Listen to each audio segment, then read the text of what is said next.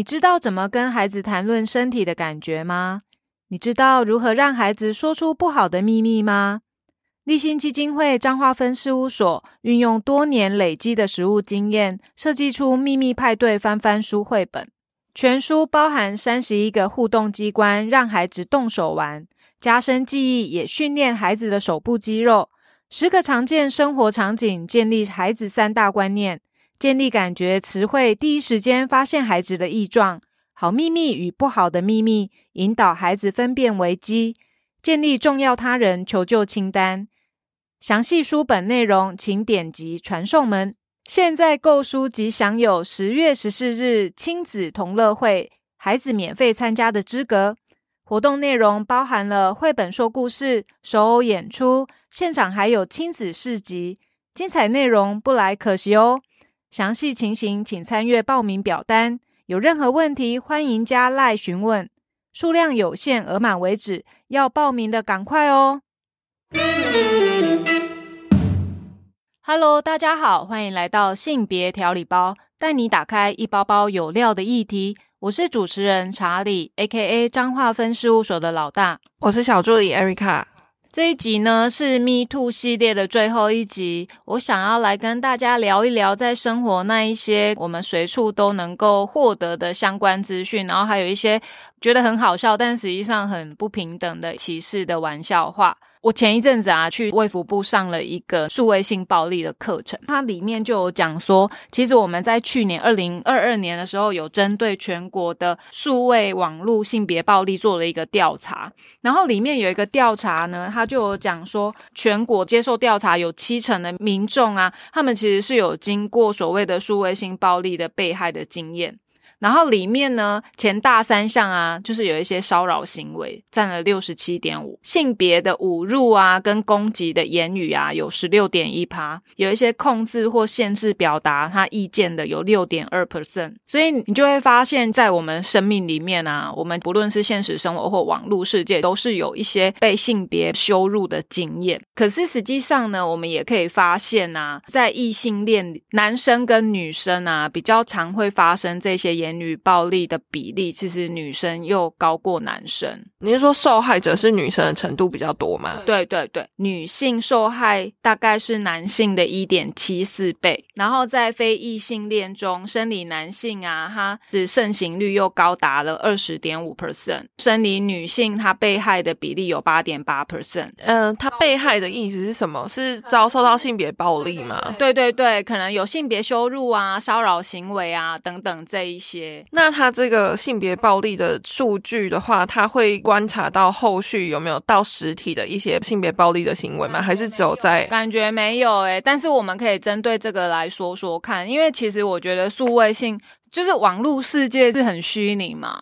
可是你看，像之前吵得沸沸扬扬，台大的经济系学生，他不是有证件发表，它里面啊就有一些性别歧视的言语嘛，里面包括 LGBTQ 啊，跟狗不能来到会中打传说对决啊，或者是原住民侨生、体育生啊，他们的名额要减少啊。觉得更扯的是说什么 A 罩杯以下的女生国防课要必修两学分啊，还有所谓的鸡鸡十公分以下要上家政课。就是有很多的性别歧视，也其实我一直觉得，在网络世界有这样子的行为，是因为大家都觉得不用负责。可是为什么会到现实生活里面还有这样子的歧视存在，让我蛮惊叹的。或许我们今天也可以来聊一聊，到底是哪一个地方出现了便捷？我觉得是因为他们可能会觉得说，在网络上面讲话，其实真正要去追究的。责任的人是偏少的，比如说你看到一篇性别暴力的文章，或者是呃玩笑好了，他们会觉得说那只是玩笑，你为什么要把这件事情当真？就会觉得说，嗯，反正我现在讲的这个玩笑话，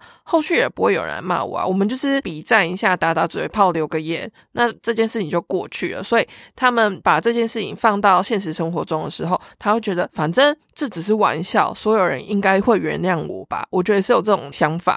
你在讲这个的时候，我想到的是什么？现在我们当然是网络世界，就是讲一些骚扰跟歧视，或者是有一些性影像这样流传嘛。然后你在论，你刚刚在谈论的过程里面，我想到的是，就是以前好几十年前，我们常常在做性别专讲的时候，会讲到诸葛亮文化、斗场文化，对不对？对对对。然后我就会想到，对，那时候也是，那是实体的，没有错。可是你知道那时候诸葛亮他所开的黄腔，其实我那时候很小，可是我就是觉得，嗯，为什么这个不好笑？可是为什么大人？就是好像女生那些演艺人员被摸得很开心，然后被开一些奇怪的玩笑的时候，大家也都笑嗨嗨的，就是好像很乐趣。但实际慢慢长大以后，你会发现这样子的玩笑话真的是一个很严重的性骚扰。可是为什么何以见得在秀场讲这些话都蛮正常？反而你要是出来制止说，哎，你这样子对我是严重的性别骚扰，那可能人家会觉得你是异类一样嘛？在网络上面，可能又更不用负责。觉得以前的文化是秀场文化，被很多人接纳。然后现在网络世界的一些性别歧视的语言，好像大家也觉得都不用负什么责任，演变成说，可能在网络上讲着讲着，在实体面的时候，把一些网络上的东西活生生血淋淋的套用在现实社会里面。其实我真的觉得有些事情，你放心里想，没有人知道，但你讲出来，你就是处罚。重点是他们在一个就是。我觉得是偏正式的场合，因为选举公报这件事情，你的证件是大家都看得到的，然后你在一个大家都看得到的地方留下这样言论，所以我觉得他们会被烧起来，不是没有道理的，而是应该在对的时间做对的事情。虽然我觉得性别暴力的言论真的是大家在。现实生活中或是网络上面一定会有分别，就是你可能在网络上面重拳出击，什么打击女权这些，可是你在现实生活中，你还是会有一定的分寸。可是我觉得他们已经是模糊了这两个地方的界限了，他们连这个界限怎么拿捏都不对。当然，我觉得光是有这些想法，一件很不对的事情，就是他们会根本没有在尊重。我觉得他们不不光是性别，他已经是不尊重人这件事情了。那你看会有这一些啊？我觉得像之前在网络世界里面吵得沸沸扬扬，譬如说有一些性影像流传啊，像霸社事件这个部分，其实我们也可以来聊一聊啊。因为你应该是网络小精灵，我觉得你就是懂很多。那你来跟各位听众说一说，所谓霸社事件到底发生了什么样的事情？其实霸社事件，我自己个人是没有加入霸社啦。但是因为霸社事件，它其实是我会看迪卡嘛，那迪卡就是会有人分享一些他在霸社发生的事情或看见的事情。其实原本霸社它就只是一个大家分享梗图啊，或是聊聊天啊，开些笑话的地方。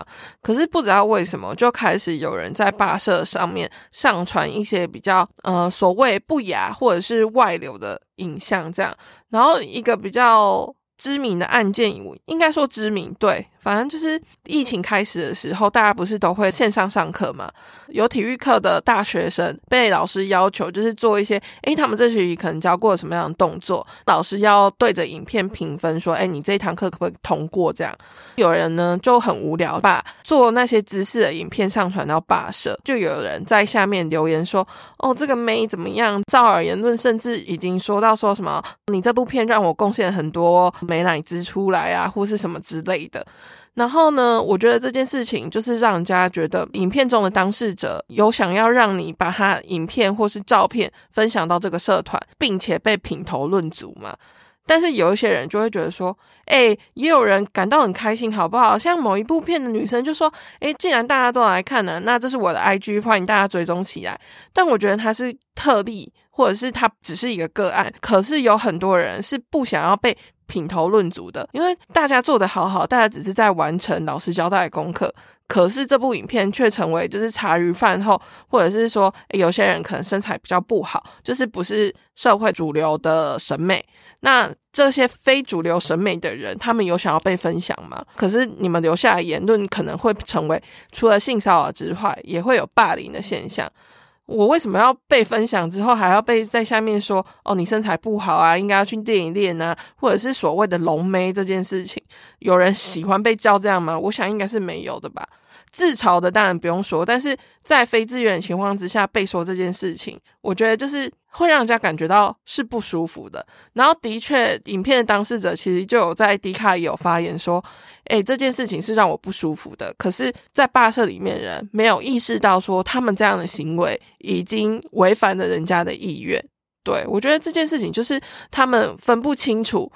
什么事情是可以做的，以及说什么样的言论是会对人家造成骚扰，以及让人家觉得不舒服的。我觉得这有一点像是社会学的一些集体性反应，就是集体行为啊。可能在网络世界里面，我不知道你有没有听过，有一些他可能在网络上是酸民的，他现实生活当中他其实是应对进退是有困扰的，所以他只能透过网络里面去成就自己在现实生活里面没有办法达成的样貌。刚刚 Erica 在分享的时候，我脑袋一直在想，可能最近一直数位性暴力的议题跟 Me Too 一样，其实就是一直在延烧的过程，然后就会想到，对啊，像以前我们可能 D 卡里面都觉得很安全啊，然后都会分享自己的一些私密照，可是实际上都觉得，哎，反正上架一次之后下载就没事。可是实际上，在网络世界里面有很多的那个爬虫备案网，它会把我们在上面经历的一切都把它 copy 下来。所以可能呢，很多状况是怎样？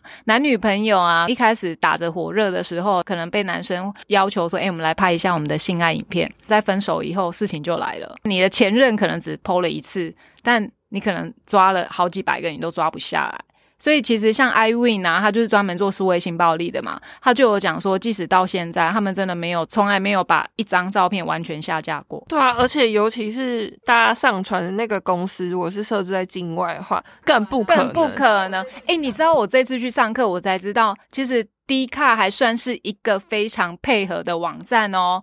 你要是有发现一些性私密影像被在 D 卡里面被发现。iWin 或者是公部门的，他们直接跟他说可不可以撤下来，他们都是非常配合的。而且虽然说 D 卡是匿名的，但是其实在 D 卡上面留的所有讯息，然后如果你有牵扯到一些案件或什么的话，D 卡会乖乖交出你的个人资料。对，所以他在上面上传的东西，其实还是有一定的危险性。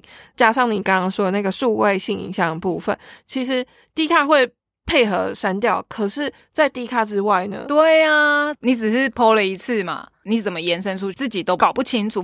可是，其实上相对人他就是，哎，就是被害者，他就也会有很多的隐忧。因为他永远就会在担心说，我的影片到底会在哪一个网站里面被找到，所以他每天都活在一个非常恐惧、焦虑的生活样貌里面。我们那时候去上课的时候，单位也一直在呼吁我们啊，其实啊，很多时候被害人就一直想要打影片的名称，其实你是增加他的流量率，所以与其这样，你倒不如都不要再去搜寻，降低那流量率。啊，不然的话，永远随便打名字，你你就出来了。对啊，这就是很像那个人选之人雅静，他不是每天都去外流网站上面 Google 自己的照片跟影片嘛？那其实，在这样过程之中，就是在提高他的流量。可是是真的会担心的。然后像我们之前有发生过很多学校来反映说，他们学校有发生这样的事情，是情侣之间交往的时候用赖互相传裸照，可是。刚好被第三者，就是比如说他们是 A、B 好了，结果 C 同学呢拿了 A 的手机来玩，发现有 B 同学的裸照，他就把它传到自己的手机，然后有片共享，好片共享的感觉，连环爆。我那时候刚听到的时候，我想说，哇塞，现在小朋友真的是完全没有这样的防备意识，而且他觉得说，诶，我传给一个人是安全的，殊不知真的在非自愿情况之下，他跟你借的手机就发生这样的事情。然后你要怎么这样去制止这件事？因为这件事情是最后发生到他传到了很多班级的群组，然后班级的群组又往外传，所以那张照片你可能被下载分享很多很多次，你连抓都抓不回来，删都删不完。所以那时候哦，真的有认真上课，老师说怎么样？如果你的影像里面只有露点没有露脸，人家说这是不是你？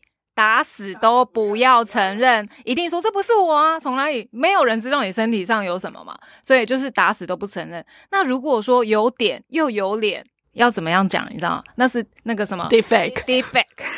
所以你再怎样，你一定说哦，一定要找各式的借口。现在网络真的很多那种变脸啊、接那种，其实随便都处处可见嘛。所以你其实保护自己，就是一直矢口否认。或者是找很多的借口。那当然，如果说有点有脸又有个资，我真的觉得最恐怖的是个资整个被曝光在前面。尤其你知道吗？分手男女啊，男生有时候为了报复女生啊，他就会把他所有的个资，他意思说，诶，他一夜一千，然后个人资讯、联络电话，很多处理案件都是这样。那如果真的是这样，这是最顶端的，那个真的更难消除。有啊，你讲的时候我就想到，就是之前前几年吧，就是有发生说。男女之间分手之后，男生约为了约炮，然后就把女生的那个跟他上传的性爱影片，把它抛到成人网站上面，然后附上所有各自说，诶，这女的很喜欢什么样的姿势，很喜欢被上，喜欢怎么样。那个女生就是收到了非常非常多的询价的留言，就说：“哎，你有在做？那你哎什么时候还可以约啊？什么样之类的？”但她明明就没有，所以这件事情就真的是我们都会讲啊，最好是不要拍。但是你知道，有时候在某种情况之下，或者是你情我愿的状况之下，还是会去做这件事情。相爱的时候，什么都是美好的，要留下最美的纪念。可是只要一分手，恶言相向，很多事情都是你没办法去防备的。所以，与其这样啊，我谈恋爱的时候不要有过多的恋爱脑。诶，我在讲什么？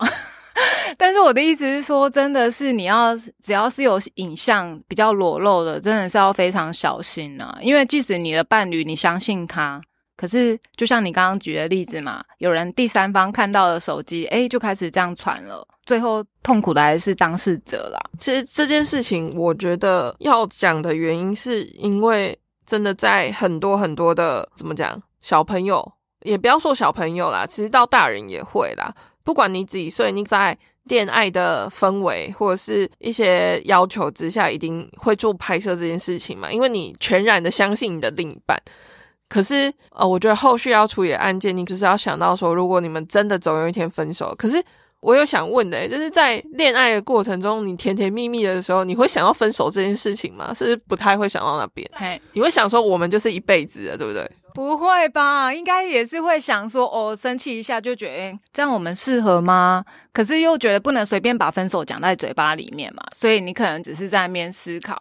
应该没有一直觉得很美好吧？那应该是初恋，会不会因为为了爱情而妥协？因为对方可能会说：“哎，你不拍的话就是不爱我。”可是我觉得很多都是这样哎，因为你爱他的时候，那跟戴不戴保险套是一样的道理。你爱我，我跟你说我戴保险套我就是不舒服没感觉。OK，那女生当然就是顺应，然后就你懂吗？呃，闹出人命之类的。对啊，其实我们本来要讲，我觉得我们又离题了，但是我又觉得数位性影像实在有很多可以讲的。你知道，像啊，一般的数位性暴力，大部分是发生在这个年纪的学生、年轻族群嘛。可是你知道，其实，在中年、中壮年也是有这样子类似的案件。你一说黄昏之恋，就觉得说对方就是我的 Mister 或 Miss Right，所以我要听他的话之类的吗？也不是听他的话，而是很容易，你知道那个什么中高龄的。年纪的女生很容易被在网络上被骗，那是诈骗。那哎，我是什么的美国军官之类的那个，对不对？哦，对对，这社会新闻很多嘛。大部分他们也有研究，有有一些类型，可能就是离婚呐，啊，就觉得哦，那以前的婚姻怎么样？然后对方跟你好好聊聊一聊，就聊上聊出了爱情，讲可能是讲的内容包括丧偶啊，自己过程多么辛苦啊，对方也会创造一个非常你绚丽又美丽浪漫的爱情，所以很容易被骗。还有聊一聊。宠物啊，要不要来我们家看猫后空翻啊之类的？对方可能会讲一些出糗的事啊，网络上这样聊着聊着，然后女生就发挥了母爱，给予同情。哎，这这个是他们常常办的案例所发生的，我就觉得哇，真的是，我以为中高年龄层比较少，但是就像你刚刚讲那种美国军官，明明就是被骗，然后几百万寄出去海外，就是寄出去海外。我们那时候就是在上说，其实，在网络交友里面，女生骗男生的几率也是很高的。女生骗男生不就是那个裸聊吗？那时候看数据是，基本上八成的被害者都是男生啊，男生到视讯裸聊一上头，精虫冲脑之后就开始直接拖啦，所以才会有数据说，那个男生骗女生要一到三个月，然后女生骗男生其实只要三分钟，因为男生很容易就被挑起来，所以不要再认为像数位性暴力这种东西只有。女性被害者其实男性被害者也也蛮多的，而且我记得数据是越来越往上。因为我之前有听男生在交友软体跟就是跟那个女生聊一聊，然后女生就说：“啊，不我们来交换赖好了。”女生换赖之后，第一件事就跟男生讲说：“哎，我目前有在做直播啊，你这个直播的那个链接帮我点下去之后，就可以用直播裸聊啊什么之类的。”男生去下载之后，殊不知那其实是一个木马城市。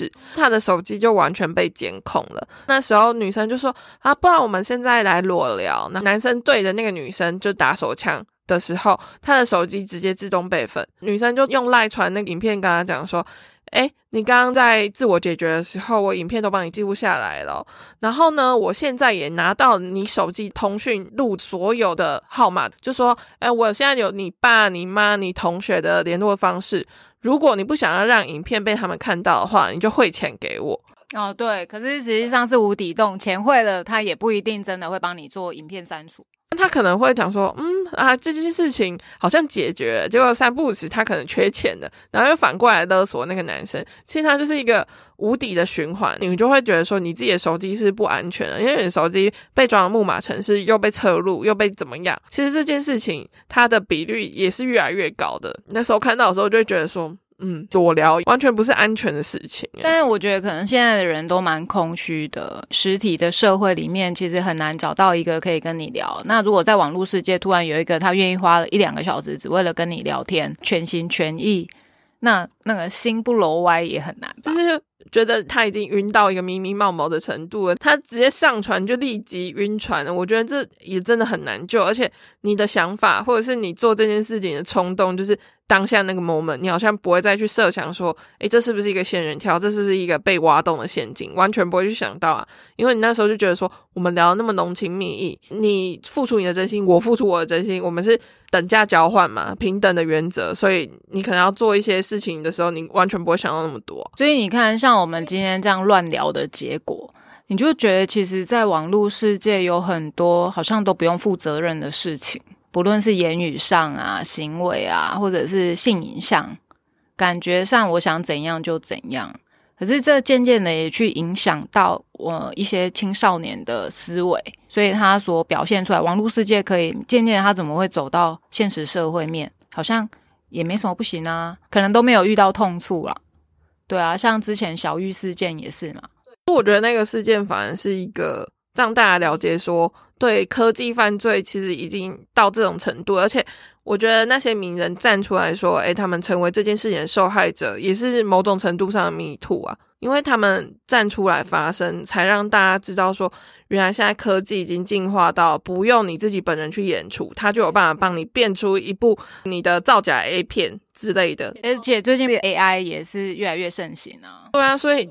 到时候，如果真的有不明事理的民众，就说你都有在做，你都有在卖，啊，你为什么不卖给我？或是我之前是看到 Deepfake 这件事情之后，某一个实况主在实况那边分享说，有人来私讯就丢了他的那个造假 A 片，就跟他讲说，啊，你有在卖啊？你在哪里装什么清告？你一晚多少？我付钱给你啊？你要双倍是不是？还是怎样？但那个实况主就说，他根本没有去做这件事情，可是就是因为。Defect 这个事件让他遭受到就是网络的性骚扰的性攻击，他站出来讲是因为希望大家要在相信某一件事情之前去调查它的缘由到底是不是真的，至少知道说，哎，原来这是造假 A 片，这个人根本没有做这件事情。你看，像他愿意说出来，其实也是一种迷途，因为他们就有说那时候心理压力其实是非常沉重的，因为如果他爸妈相信的这个所谓的造假影片，对他们来说是遭受到。精神的攻击嘛，他爸妈自己最信任人不信任他，或者是导致到众叛亲离的程度，我觉得这件事情就是对他们来说不亚于实际上的性骚以及性侵，觉得也要慢慢的制定一些法令在网络上。不要再认为网络上我说一些性别歧视或者是骚扰的言语，那是不触法的。在网络世界跟现实生活里面，我们还是需要去找寻一个平衡点。透过刚刚你讲的，我就想到说，之前不是有流行一个积极同意权的影片吗？他把性行为这件事比喻成像喝茶的事件。其实很多事情啊，我觉得他那个比喻还不错。譬如说，他说：“诶，如果有人问你说，诶，你要喝茶吗？”对方一定会想：“啊，哦，这么好，有茶可以喝哦，那我要喝，谢谢你。”所以你会非常清楚知道说：“诶，对方他是他就是要喝茶，他有那个意愿嘛。”可是如果是有人会说：“诶，你要喝茶吗？”那对方他讲的可能会是说：“嗯，我不是很确定诶。”我们就可以选择我我到底要不要泡茶嘛？我可泡可不泡，但是有可能对方。因为你有感觉到他的犹豫，所以他可能最后你泡好了，他跟你说我不要。但是他如果后来选择不要喝，我我们也不可能逼他，哎，你要给我喝哦，你就是要我都已经泡好了，这很贵，你给我喝下去哦。所以你看哦，即使我泡好茶，也不代表我有权利要逼他喝下去吧。然后还有一个状况，他跟你说哦，不用哦，谢谢哦，听到人就会觉得说。好，那我就不要泡了。我也不会因为我不泡，我还硬逼他一定要去喝茶。我不会因为他不喝而感到生气嘛？因为他很摆明的就告诉你我不想喝茶。还有人家听到很开心，刚刚讲哦好哦谢谢你人怎么那么好等等之类的。可是等到茶上桌的时候，他可能突然之间又说哎我不想喝哎。虽然这样会让人家很不爽啊，对不对？可是问题是我们也不会因为他不喝茶你就感到很生气。因为他就是摆明告诉你，我就是不喝茶。其实喝茶这件事情，就是直接可以联想到要不要跟人家上床，你就这样想就好了。我觉得他里面有举一个例子也很好，有人他可能喝了烂醉如如你，可是他当下就根本没有办法跟你说我要发生性行为，要不要喝茶这件事情，你要硬灌下去。对，是之前他可能告诉你我要喝，可是喝懵了，谁还有办法继续喝茶？你总不能逼着他说一定要喝茶，用茶来比喻积极同意权，我觉得这真的是很棒。比较好理解，这样卡到性啊，大家就会开始很暧昧。这为什么会这样？我觉得可能是因为我们平常都不太会去诉说我对性的感觉，会有很多隐射性的暧昧的。社会的刻板印象就是女生如果大方的谈性的话，她可能会被冠上所谓的对不检点荡妇的标签，对，很脏哎，你怎么那么随便？但是性这件事情是人的本能。每个人对于性的需求不同，你不能因为你自己没有办法接受大方的谈论性这件事情，就去限制说你不应该大方的谈性，把自己的价值观或者是所谓的枷锁套用在别人的身上。所以我是觉得，在性这个议题，假设他跟我们吃饭啊，或者是把它当做一个日常非常正常的状态，或许就不会有那么多的隐晦还有暧昧，我们就比较可以说清楚。那个就是像啊，你知道以前我刚来例行基金会的时候，我们不是有演那个阴道独白？一开始其实你看以前我都在教会长大的小孩，讲到阴道，天哪，我。好难启齿哦，可是我又觉得我不讲，我可能在我的组织里面会被视为异类，所以我就慢慢的训练自己去讲阴道阴经，这也是一个训练的过程。后来我们在彰化这个地方社区大学里面办独剧的活动，居然被检举，因为我在家庭福利服务中心张贴海报，然后没多久彰化县政府就打电话给我说，哎，有民众检举说你那个海报危害善良风俗。我就说哪里呀哪里呀，因为我们的海报上面有写说，我们邀请到阴道独白的导演乔瑟芬来帮我们怎样呢？因为我上面有写阴道两个字，然后就被检举，所以我就立即被要求撤架。所以你真的撤了，不得不撤，因为如果是我自己的场合，我就会无所谓。可是问题是，彰化县政府觉得已经被投诉，就是如果他们不做任何处理的话，可能会更惨。所以我就是被迫要把我的这个张贴把它拿下来。只是我要说的是，其实我那时候的解释是说，可是阴道独白就是一个剧的名字啊，然后我哪里到底有违反社会善良风俗？我真的是不是很懂。但是这也让我知道，哦，对，其实真的在这个社会上，对于性。就是有很多避讳而不能谈的，所以你看嘛，这是我们的阿赫性别教育体验中心，是不是很重要？从小培养对性的正确认知，不要讲一些很隐晦的话。其实性这件事情是可以被享受的，它可以是被提及的。当我们都用一个非常正确然后健康的角度去看这件事情的时候，有一些性歧视的语言啊，或者什么，其实它杀伤力就会逐渐减少。可是，我们要走向这一段路，我觉得还蛮长的，而且时代数位的变革越演越烈，它会发展成怎样，我们并不是很知道。没有你刚刚这样讲，我就是突然想到，脏话真的是各方面都还需要努力。我们其实是会到那个偏乡，就是彰化县一些比较偏远的乡镇去讲关于性别这件事情，然后可能也会有些老师会觉得说。哎，现在谈这件事情合适吗？但其实有一些性别的观念要从小就开始培养。我记得之前那个同事有分享过，说他去幼儿园，老师就问他说，班上的某一个小朋友喜欢穿裙子怎么办？因为对我们来说，小朋友穿裙子那就是他想要自己穿的，啊为什么老师要阻止他这件事情？可是老师就会担心说，那他要怎么跟其他小朋友说？诶，这个小朋友是一位男生，他喜欢穿裙子。这件事情嘛？为什么你要去限制？可能老师觉得统一教学是最好，所以不要有一些奇装异服啊，老师比较好教小孩。但是我真的觉得现在台湾社会也一直在做转变，因为像幼教老师，他们其实也是固定每年一定要上三小时的性别教育。虽然我觉得三小时还是很少，可是已经比以前那种他们怎么修也不会去修到性别平等的相关课程。这件事实在好太多，所以其实可以到幼儿园去跟老师讲一些性别的课程。我觉得这件事真的是很大的突破，然后也觉得很值得去进行的。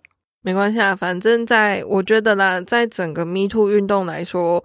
它其实是唤起大家重视性骚扰以及性侵这件事情。当然说，还是有很多地方需要改变的，或者是说修法的部分也很需要大家的重视。总而言之呢，我觉得 Me Too 运动啊，其实它的产生啊，让社会更重视性别歧视，还有一些性议题、性暴力。我觉得这是一个很棒的走向更光明面的历程。虽然说，也因为 Me Too 事件，一开始可能大家都不敢讲。那后来发现自己不是孤单一个人的时候，渐渐的开始有很多的受害者、被害人逐渐出现。其实我们还是要强调的是，从小的教育真的很重要。在所看到的每一个 Me Too 的事件里面，你会发现，假设我们从小身体自主权，还有自我的一些安全设施，就是你可以自己判断一些危机、身体界限，那或许在长大以后发生这样子的案件会越来越少。因为我们从小就知道怎么样去界定身体界限，我觉得不舒服就是不舒服，我可以勇敢的表达出来。所以其实正向看待 Me Me Too 事件过程，我相信很多被害人是很受伤，但是或许另一件事情是我们看到的是很多人逐一的从就浮出水面，那他也可以感受到自己的不再孤单感。我觉得社会去正视这件事，然后还有甚至多多元，就是有更多的立法来限制这样子的行为，其实对我们的社会能够朝向平等，我觉得指日可待啦。虽然我觉得那是一件辛苦的路，但是真的很多的事件的产生，其实是帮助我们社会更走向一个比较没有歧视的方向。各位听众，如果有相关的议题啊，想要跟我们分享，或者你有什么样的经验需要一个出口，都欢迎大家能够私讯或留言给我们。记得订阅我们的节目，留下五星好评，支持我们继续发展节目。性别调理包需要你的支持与鼓励，请继续锁定下一包，给你精彩的内容。